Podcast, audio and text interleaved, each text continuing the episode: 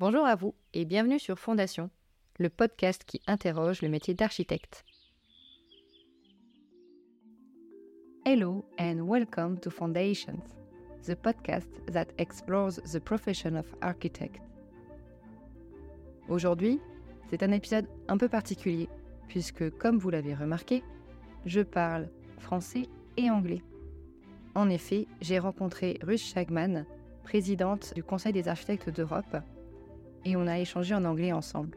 Donc l'épisode d'aujourd'hui va être intégralement diffusé en anglais. Pas de souci, la semaine prochaine vous pourrez retrouver la version française. And back to English. In today's episode, I'm meeting Ruth Schagman, President of the Architect Council of Europe, also called ACE. Together, we are talking about the role of ACE in Europe, who's an architect, who's not, and how to stay optimist and take action, and much more. I let you join our conversation.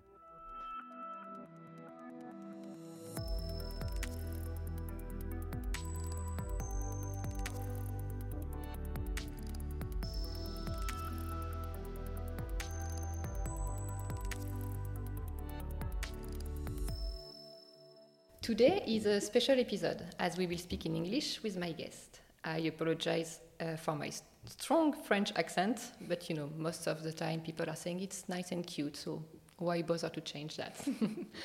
anyway, uh, today I'm grateful to meet Ruth Schagemann, an architect who studied in Germany. She founded her office Vice Versa Architecture Plus Median with her husband in 2006. She is very invested as she was elected member of the execu executive board of the Architect Council of Europe from 2016 to 2021. She was also coordinator of the European Network of Architects Competent Authorities, member of the coordination group Europe of the Federal Chamber of German Architects, and head of Department of National and International Professional Policy of the Chamber of Baden-Württemberg in Germany. Since 2021, Ruth is elected president of the Architects Council of Europe for a two years term, and I am pleased to meet her in the building of the Architect Council of Europe. Hello, Ruth. Hello, Solène. Uh, thank you for having me, and I'm really looking forward. Uh, just a little change. Yes. Um, I'm not anymore um, head of um, the unit in Baden Württemberg. Yes. I'm now head of the unit and managing director at uh, federal level here Okay. in Brussels. So, since January, I'm living here in Brussels and really um, happy, engaged, and um, yes, I, I love Brussels. Uh, it has an amazing vibe uh, lots of young people, especially connected to the European institutions and to the universities. So it's great. Nice meeting you here. yes, yeah, I'm really glad to be here and to see uh, how it is uh, uh, in Brussels. It's not really far from Luxembourg, so it's really nice to push the podcast a bit more in European level. So that's really nice. So first of all, I would like to hear a bit more about the Architect Council of Europe, because unfortunately for me, I had no clue it was an organization and it was existed something like that in Europe. So for people just like me, can you please tell us a bit more about this institution, what's the mission, and what's the purpose of it? Yes, Solène, it is not unfortunately for you. I think it would be normal. Um, uh, the Architects Council of Europe already exists since uh, three decades, which is really impressive in my opinion. Yeah, it's as, But- as old as me. yes. yes, exactly. Well, I don't know your age, but now I know. Um, but uh, yes, and I think it's, let's say, for let's say call normal people that are not professionals like architects even the architects i would say mm, not uh, 620000 architects which we represent in europe know about the architects council of europe so if I would have a wish, I would wish for the future that more would know about us.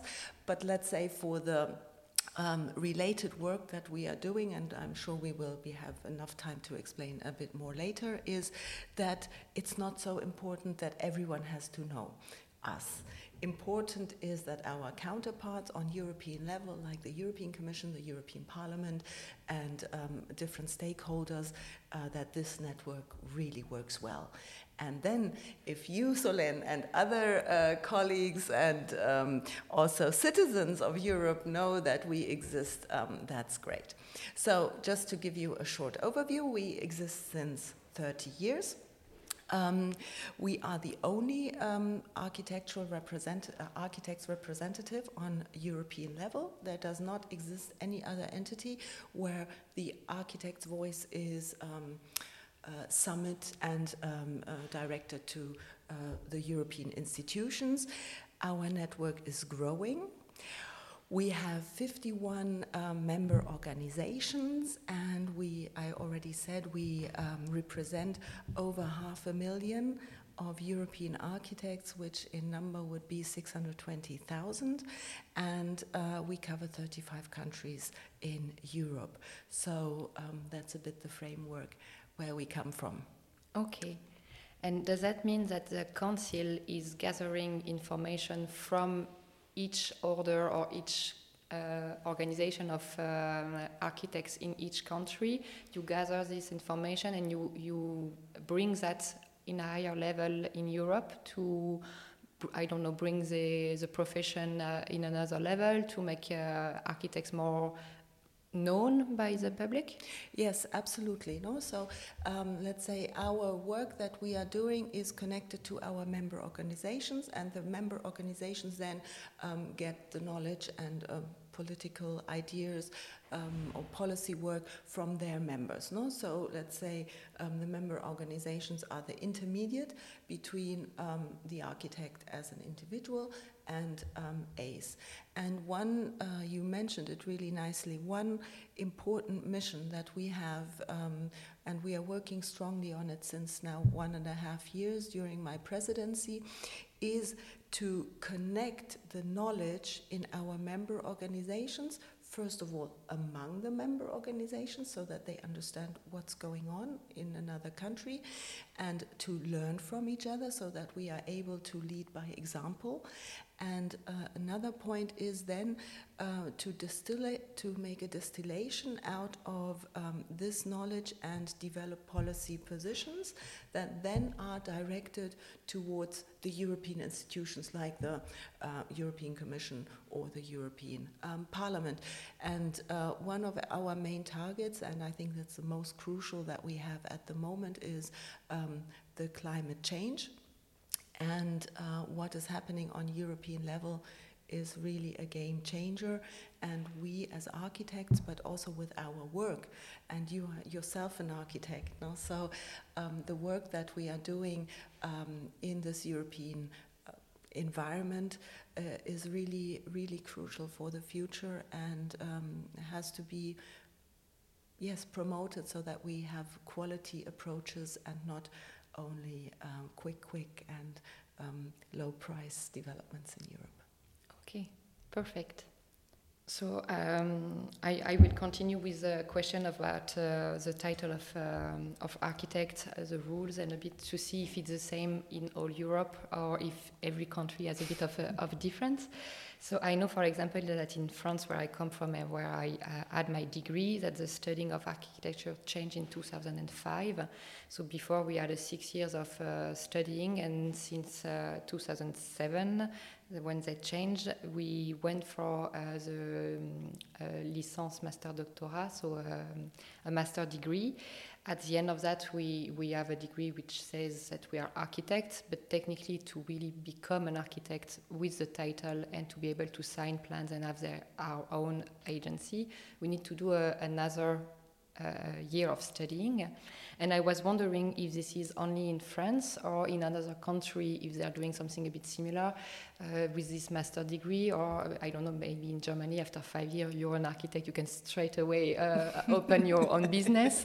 Can you tell me a bit more about that? yes. Um, no, um, uh, what you are observing there is really uh, that uh, Europe is extremely diverse And it is obviously because uh, each member um, state has its own culture, has its own educational development as well, and um, it will never be possible to say let's ha have a harmonization on um, the level of the education of um, the profession. So uh, we are really diverse. So you explained the model in in France, we have the model, for example, in Germany, where you the minimum requirement is um, uh, four years of study. Um, basically, uh, in Germany, most of the students study five years, uh, th uh, three years of bachelor mm-hmm. degree, two years of a master degree. Um, these two uh, degrees together, plus two years of practical experience in an office okay. under supervision, um, covering a certain amount of topics, then lead um, to the possible registration in uh, a chamber. Uh, and we have 16 chambers in, in Germany. Okay. So we are also like little Europe. and um, yes, that then leads um, to the situation that you, uh, A, can use the title as architect, and B, you are allowed to sign uh, building permits. Um, that's the only um, reserved activity that we have for architects. Otherwise, uh, design can be done by anyone, also a lawyer. And also the execution of the building can be done by anyone, uh, also a lawyer. So I don't know if a lawyer feels uh, fit himself to do so, he can, but obviously it's not uh, the demand of the market. No, yes. but um, it's, it would be theoretically uh, possible. And these differences we have in all our member states. And um, yes, that uh, was a huge uh, challenge for Europe, and therefore this Bologna process started in 2005. And also, what was introduced was the Professional Qualification Directive. Because you can imagine, if we have this diversity, how will you ever be able as a French architect to work in Germany mm. or vice versa or in Spain. And um, especially looking at um, also the history of architects, we have always been a very mobile. Um, it's True, always yeah. about exchange of culture, yeah. exchange um, going of, somewhere uh, to yes, learn, to um, learn and and to gather knowledge with a different um, different perspective. And we have like this great program Erasmus, mm -hmm. where really young people are encouraged to move in Europe. So, um, looking at that, um, it was very clear, let's say, for the policymakers already in 2005 and beyond that, uh, to develop at least a general agreement in Europe under which minimal requirements we agree that what this person brings with is enough to be an architect and to be automatically recognized in a different member state. Okay. So um, the Professional Qualification Directive um, defines this minimum requirement. And it can be a five-year study or a four-year a minimum four-year study plus two years of practical experience plus the additional um, description you said you have in France one year of additional study. We in Germany have two years of practical experience, other countries have something else. But let's say the study plus this additional knowledge you gain after your studies, this package together uh, gives you the access to automatic recognition uh, if it is covering the minimum requirements of the Professional Qualification Directive. Okay, so that yeah. means that uh, every student in architecture at the end of the degree, uh, they are not automatically architects no. in every country of Europe it's the same. You need to either have this one year more or two years of practice. That's uh, actually the same in Germany and in Luxembourg. Okay, so it's it's the same in every country. It's not really yes, specific and to France. Yes, and maybe to be uh, precise, for example, um, title protection uh, only exists uh, does not exist in three member states. That's Denmark, um, it's uh, Sweden, and um, it's Finland. They don't have a title protection. So basically, everyone could use the title, but then they, because architecture or architects have a responsibility, it's also about liability, it's about safety for people. Um, then they really check it's not about the title, it's about the content and the um, and the community then checks what do you have are you um, knowledgeable uh, to execute or to design such a specific building so uh, it's a regulated profession in all Europe but Okay. in different ways Okay, perfect. So as you said before, in Europe there is almost like 620,000 architects, which is a lot. And on average, it represents more or less one architect per a thousand inhabitants. Uh, there is countries where there is more architects than other. It's the case of Germany, Italy, and, or Turkey. For example, in Italy, it's 2.5 architects for a thousand inhabitants, compared to Luxembourg, where it is more one to 1,000. In France, for example, uh, in 2022, uh, it, it was about 30,400 architects for more than 67 million uh, inhabitants in France, which means there is less than half an architect for a thousand of inhabitants. So first of all, I was wondering, the architects are really the registered one, I guess, on Yeah. those numbers. It's not people like me which are working as an architect but not having the title. And do you think that uh, the number of architects in one country has an influence of um, the knowledge of people about how to use an architect, when to go to, to use it, or the value we have uh, in the profession? I, uh, this is an interesting um, uh, question. Um, I would not uh, consider um, the amount of architects in one uh, country as a reflection that this um, profession is then higher valued um, than in another, because um, let's say discussing with my with my colleagues in Europe, it's really clear that the trust toward an architect. Everyone is struggling with it. And it is in France, it's in Germany, and um, many, many other countries in Europe as well. So um, I wouldn't take this number as um, let's say, Representative. exactly. So, um, but what maybe um, is uh, of, of interest, let's say, is um, that uh, throughout the mobility we have been speaking about the recognition of qualification and let's say also similar education in Eu- Europe, even if it's not harmonized. Um, it's that the young people can move in Europe according economic situation. No, for example, at the moment um, in Germany, we have a high density of architects, but um, the offices are still. Although we are in this crucial situation which we are at the moment, the architects' offices are still looking for employees because um, the market in Germany at the moment is still good, let's say so. Um, this was in the 2000s totally different. We still had a high density of architects, but no market. So a lot of architects, especially young architects, employed architects, moved, for example, to Spain, where there was a big boom in uh, in the construction sector. So. Um, I don't know why, but the density is like okay, very different, and um, and it remains basically quite stable. We gain more architects in our sector study. Uh, we gained 100,000 architects overall in Europe, but um, yeah, it's about the flexibility more uh, concerning the situation of the market. Okay. And and even then, it's the density has not really changed throughout the years. So okay. yeah.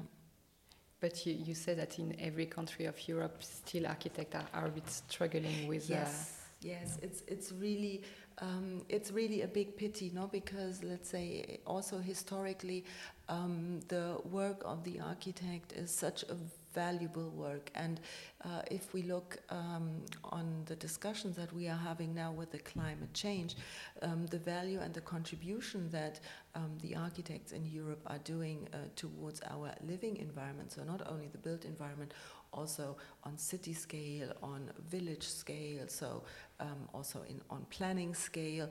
Um, it's really significant, and um, the recognition of this impact, especially now in Europe and also uh, towards the policymakers, has just recently changed since.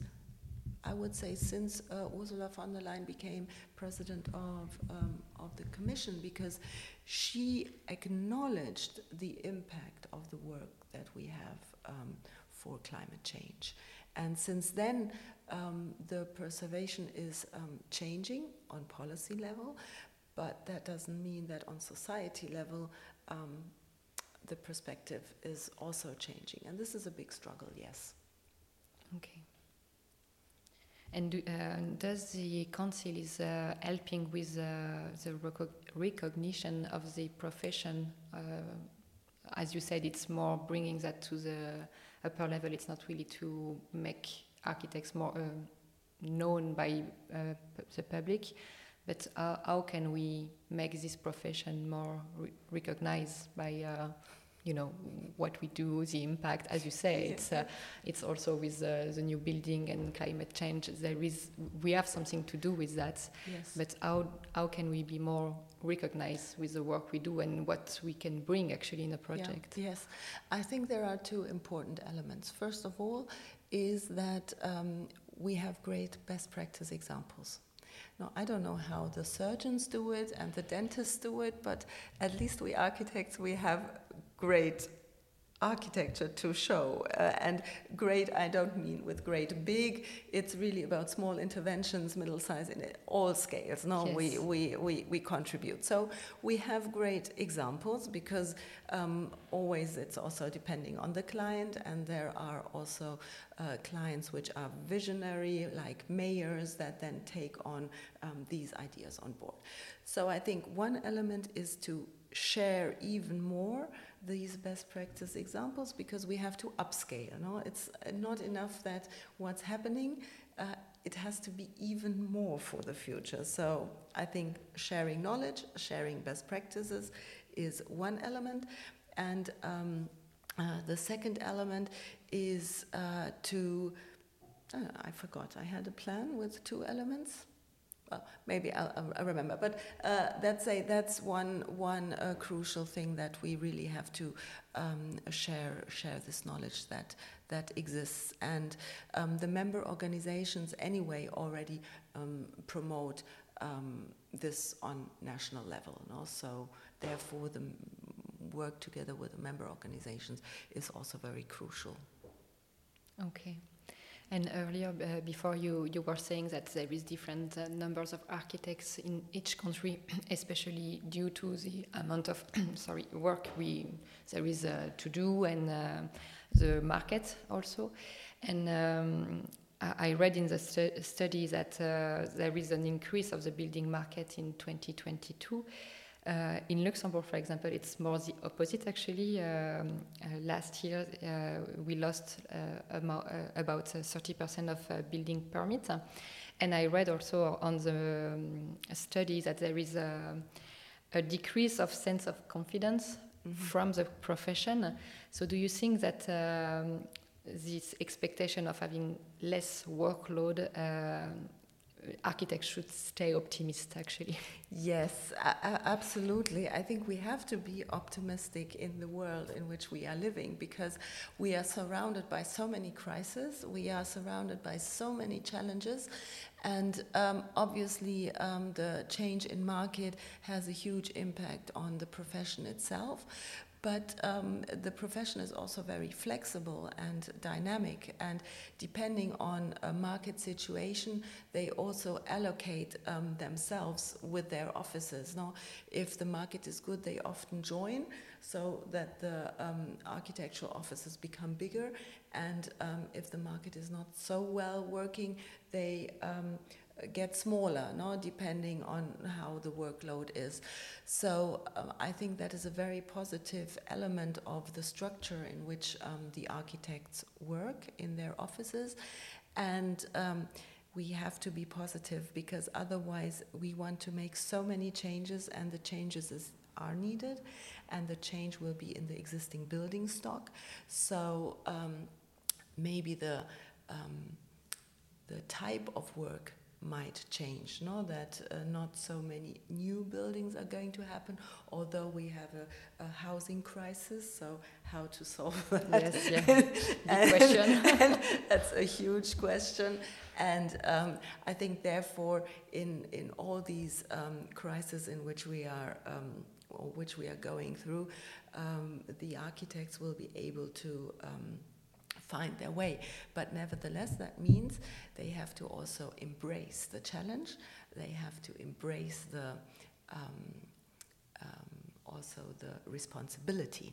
And um, yes, therefore, I'm an optimist, and I hope that my colleagues also look in a certain way optimistic into the future, finding solutions for what is needed. Yes. Yeah, I'm an optimist too. yes, and I think um, we, we really have to see that um, the architects um, are agents of change. No, you mentioned the sector study. If we look at the sector study, over 90% of our um, architects' offices are not bigger than five employees. Um, but that means that uh, it's also widespread. Not not everyone is uh, centralized only in the big cities. We also have architecture offices in rural areas. Yes. So the knowledge and um, the visions that we develop in our offices can really be spread in a broader sense, which would be needed for the future. So I think that's a huge opportunity for the profession. Yeah, exactly. And about the um, climate change, I know that we study that in, uh, in class when we are students, and we are trying to bring that uh, in every project. Um, how does it work? I know that there is this debate this afternoon about, about this topic, but um, as a practitioner, we, we try, but sometimes because of money, you know, there is always this issue of going for less ecological projects, uh, shrinking everything, and we end up, we start with ideas, wonderful uh, thoughts to make the, the project as ecological as possible. But uh, for example, in Luxembourg, there is not that much uh, wooden straw uh, construction compared to other um, part of France where it's more um, known and used. So how can we, as an architect, uh, use that more in our practice and help, for example, um, public uh, customers to understand that we, we mm. really want to bring that and to make the new building or even the old ones more ecological. Yeah, I think um, the ambition on the side of the architects is high. We want to make a change. Let's say um, most of us. Yeah? Yes, yeah. So okay, they are maybe also black sheeps, but uh, of course we won't speak about. so I think the architects are really highly engaged. They want to make a change, and then, um, and, and I think that is an important topic at the moment, the architect alone will not make the change. He needs, and you mentioned, for example, as possible client, uh, the public side.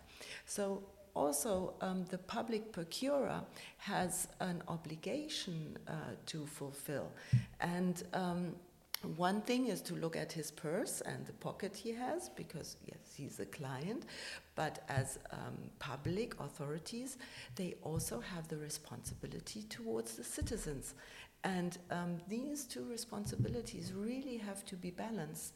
And um, obviously, most of the time, and we experience this throughout Europe, the purse is more important um, than, the, than the responsibility towards um, the citizen.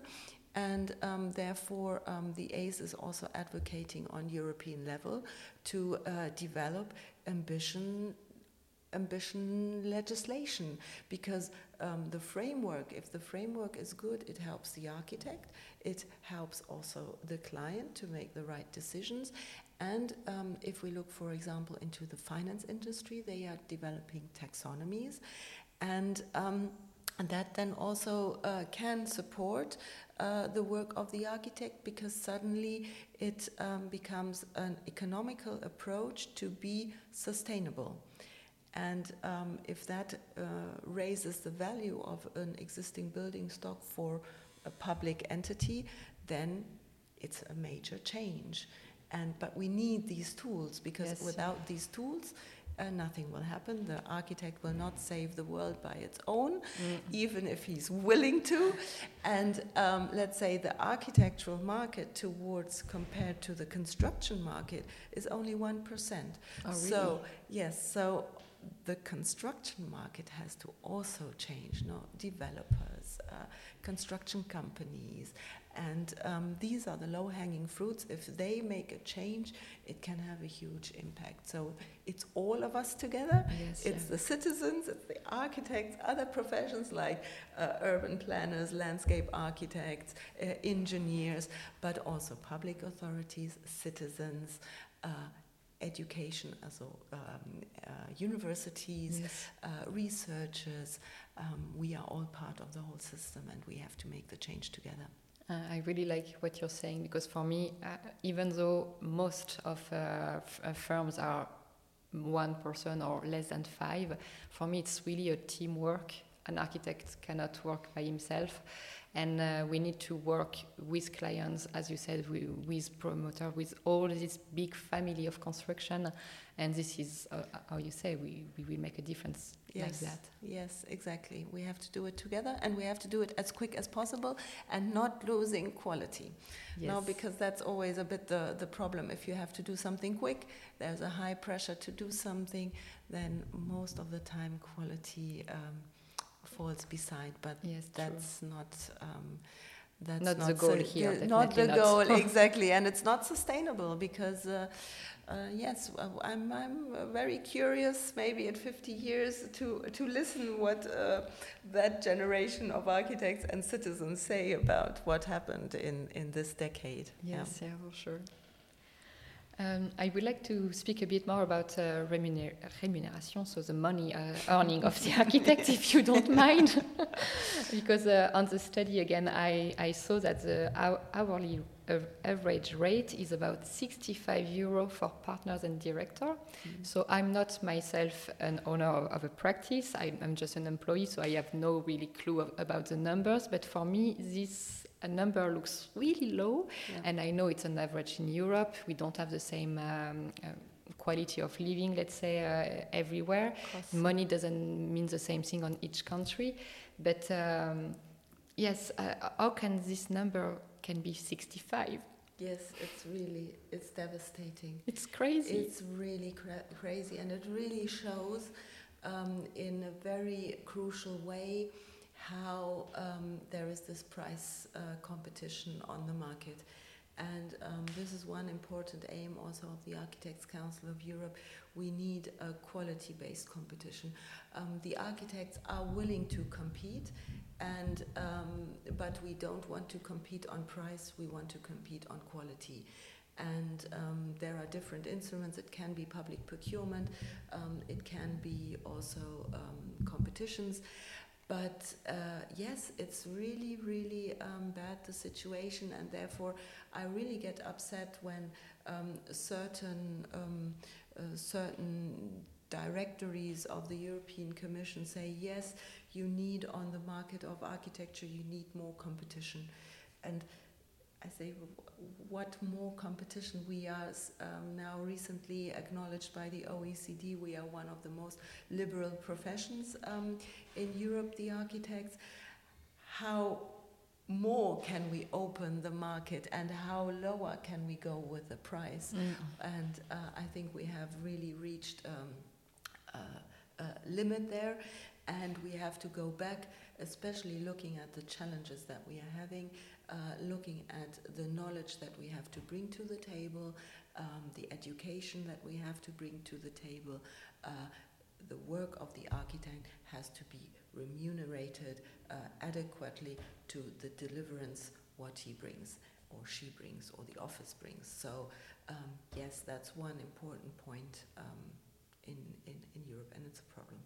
Yeah, because uh, it's uh, it's al al already difficult for architects to sell themselves and especially to make the client understand what the number means because con construction costs a lot of money and either we, we bill with percentage or with a um, fixed rate still it's the number looks huge so I can completely understand that the client sees this amazing number, but actually, when you really deduct it with all what you need to make a, a practice function, to pay employees, to have salary, Yes. it's uh, and the time of a, of, of a building, it's taking so long with Yeah. delays and things like that that we cannot always.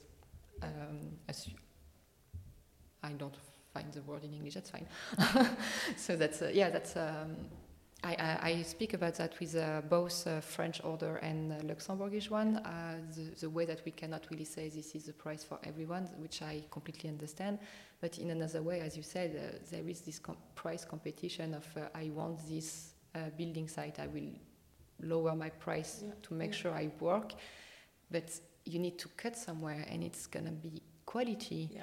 And so it's a vicious circle, and I. I'm really wondering when and how will we be able to to uh, break this uh, vicious circle? I, I don't know either, and um, but I think one important thing is that the client understands that the mm, money uh, he is paying to the architect creates a value on his own side. So it's not only about maintaining an office. Uh, it's important for an architect to work uh, economically. That's um, he's an entrepreneur in that uh, in that sense. But the client shouldn't think, oh, I'm paying an office uh, or I'm paying an architect and he might drive with a Porsche or he might not, just to exaggerate, no? Yes, And yeah. I don't want to do this, no? So yeah, don't pay too much to him. And then, as you say, it's a vicious circus, circle and uh, the, the quality is left beside. Um, I think what is going to be important is the change of mind, and the mindset on client side has to change because they have to realize that the money they invest and the portion of the whole construction um, amount of money you spend for a big building, the, the fee of the architect is, is one of the smallest parts. Um, he has to understand that this work he's paying for creates a value for the future of this dwelling. No, it's about social value, but it's also about economical value. Yeah, the better the quality, um, the long lasting um, the building is, uh, the better he can resell the building. So, uh, yes, it's quite a circle that comes there together. And um, it's not like a architecture is not like a book. If it's bad, you put it in your um, cupboard and no one sees it. No one, uh, maybe you have a bad critic and that was it. But architecture remains there. Yes, yeah. No, so there's a huge responsibility, uh, not only from the side of the architect, but also of the side from the side of the client, that he is contributing. And even the smallest entity, if I'm a private house builder, let's say, yeah, I want to do my private house, and everyone says, yes, this is my private house, I can do what I want. Haha, yes, but your private house is standing in an urban environment Yes. and other people pass by, other people see it, other people experience it physically, and this is also the private person has a responsibility towards the public. No, that's the difference in architecture, and that's the also the nice thing when we, when when you do your work. Everyone will see it. It will not be in a cupboard, no. So Yes, yeah. it's like it's not hidden. Yeah.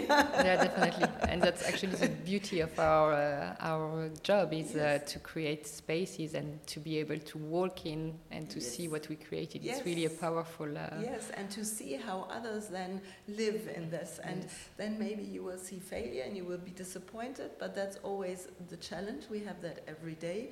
And then you can um, uh, get better for the next time, no? But um, yeah, it's, it's, it's a huge, and I think that's the wonderful thing of architecture and all these um, um, creative uh, works that happen really in our society outside on city level.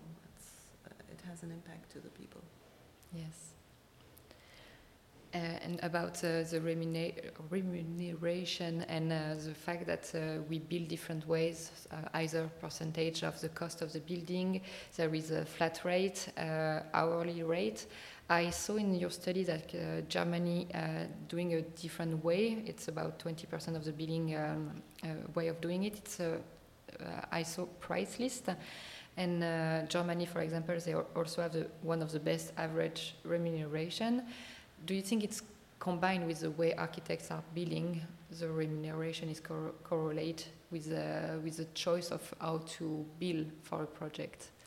Um, yes, I think it's part of it, but it's also part of um, of the current situation that the um, construction sector in Germany is doing so well. No, because then, let's say the pressure is taken a bit out on the competition on price. No, and, okay. and the architects have more space to negotiate um, a good uh, a good fee for their uh, work, and um, we had uh, the HOAI uh, and still have it. It has uh, gone through a few adaptations, but let's say it already gives a good outline on how to negotiate, and it's then up to the architect to do it. And uh, we see in different um, member states that um, the remuneration plays an important role because everyone or a lot of our member organizations are developing calculators to support um, uh, what could be uh, the fee calculated for a certain um, project. Okay. Yeah, and it's also important for um, the public client to know uh, if I pay this fee to an architect, will he be able to deliver quality? Uh, so um, the public client needs to have an overview of um, the range. Now, when is he negotiating dumping prices and he will get bad quality, or when are we talk, talking of a leveled, a balanced situation?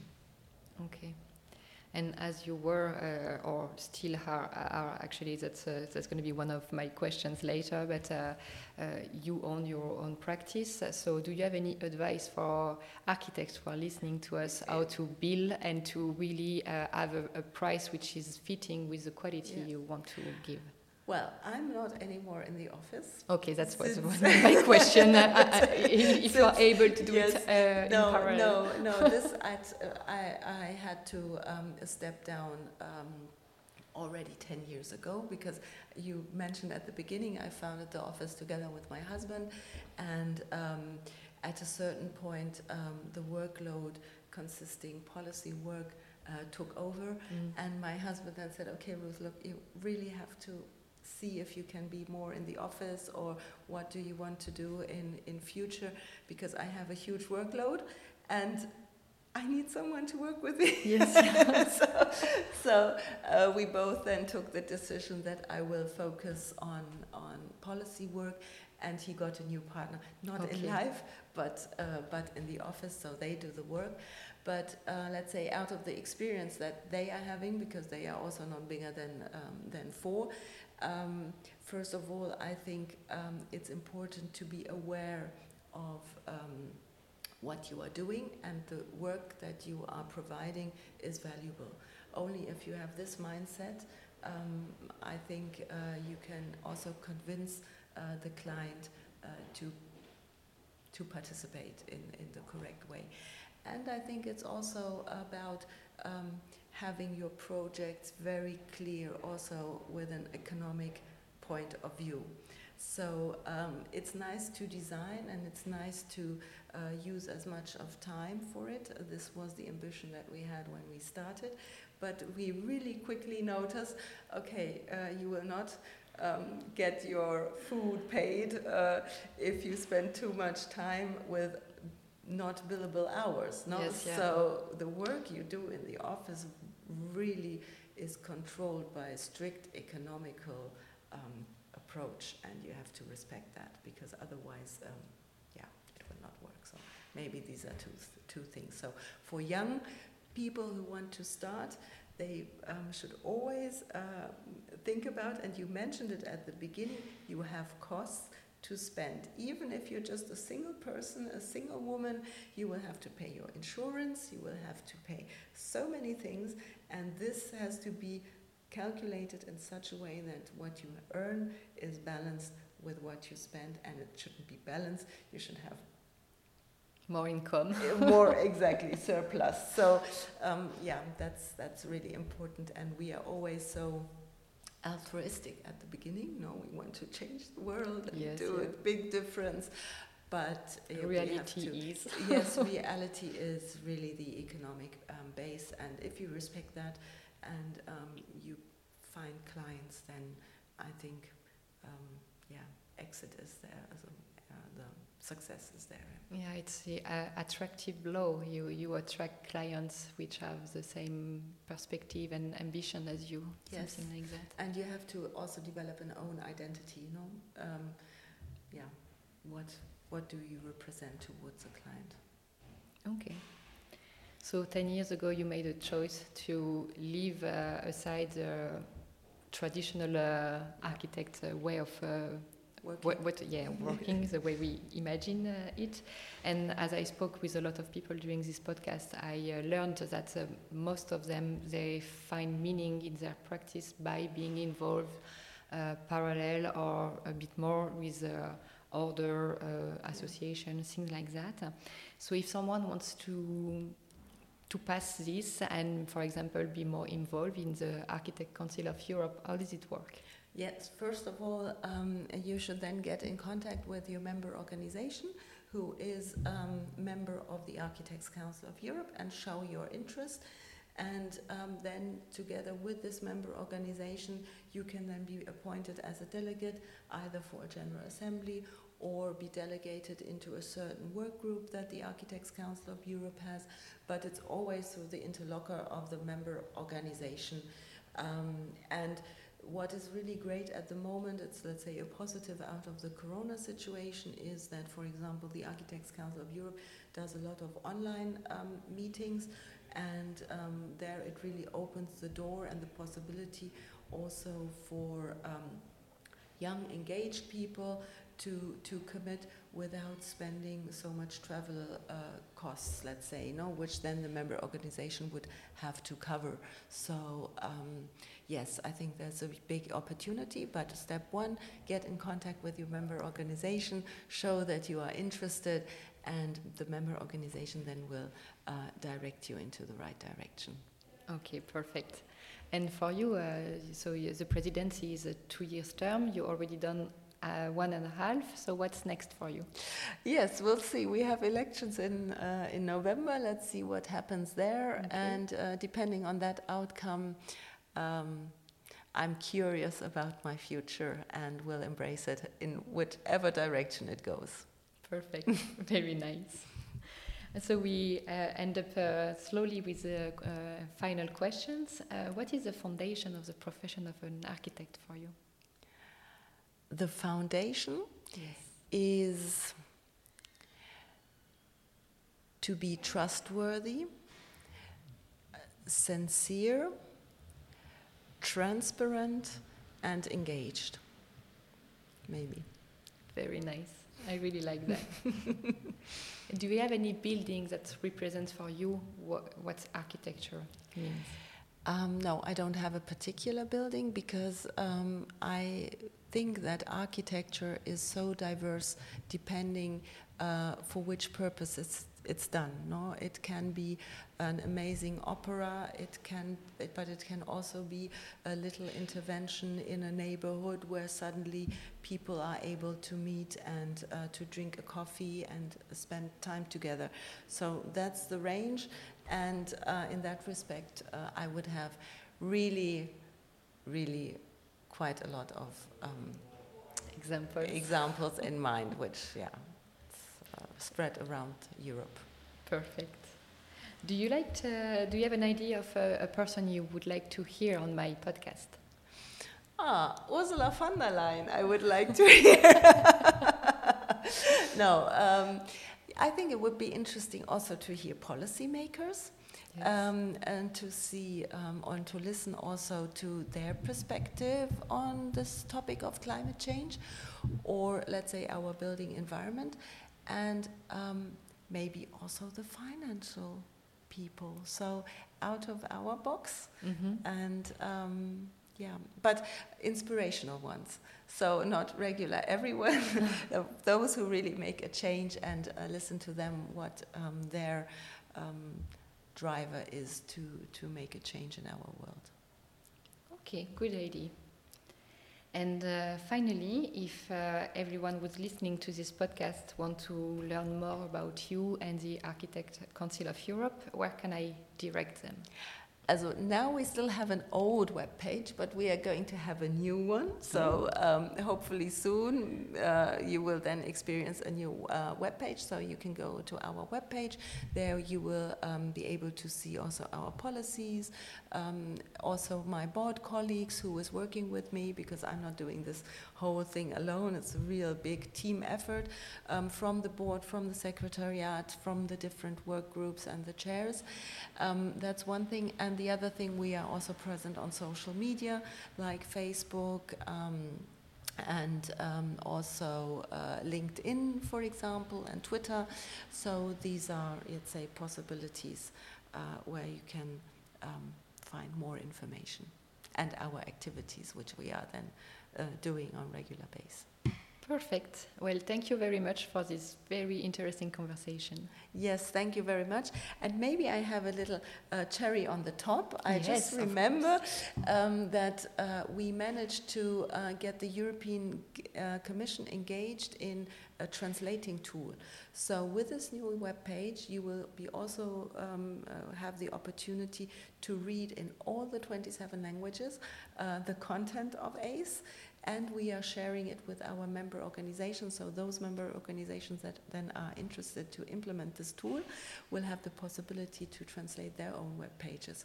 And this is a real game It's changer. amazing. Because then we don't have any language barriers anymore, and uh, we could share information on our own uh, languages. So Yeah, that would be really great to actually Yes. make architects connect together and be more. Uh, um, how would I say that? Like it's solidarity, you know. yes, uh, yeah, It would be really great. and better understanding. So exactly. We are very happy that this worked out. We have the full support of the European Commission on that. And uh, yes, we are looking forward. We are developing pilot projects at the moment. So let's see where this takes us. perfect. Thank you very much, Thank you. Solène. you. It was you. great. Thank you. Yeah, really nice. Thank you very much.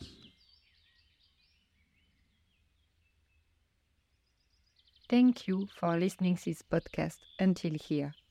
I hope you enjoyed our conversation. Please don't hesitate to follow me on Instagram and share your thoughts about this episode and the podcast.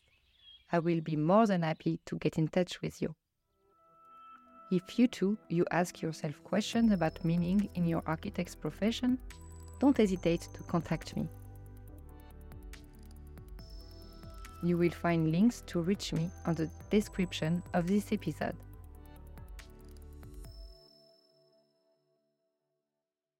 This podcast benefits from the help of Maison de l'Architecture de Lorraine, who's helping me with the promotion of this podcast.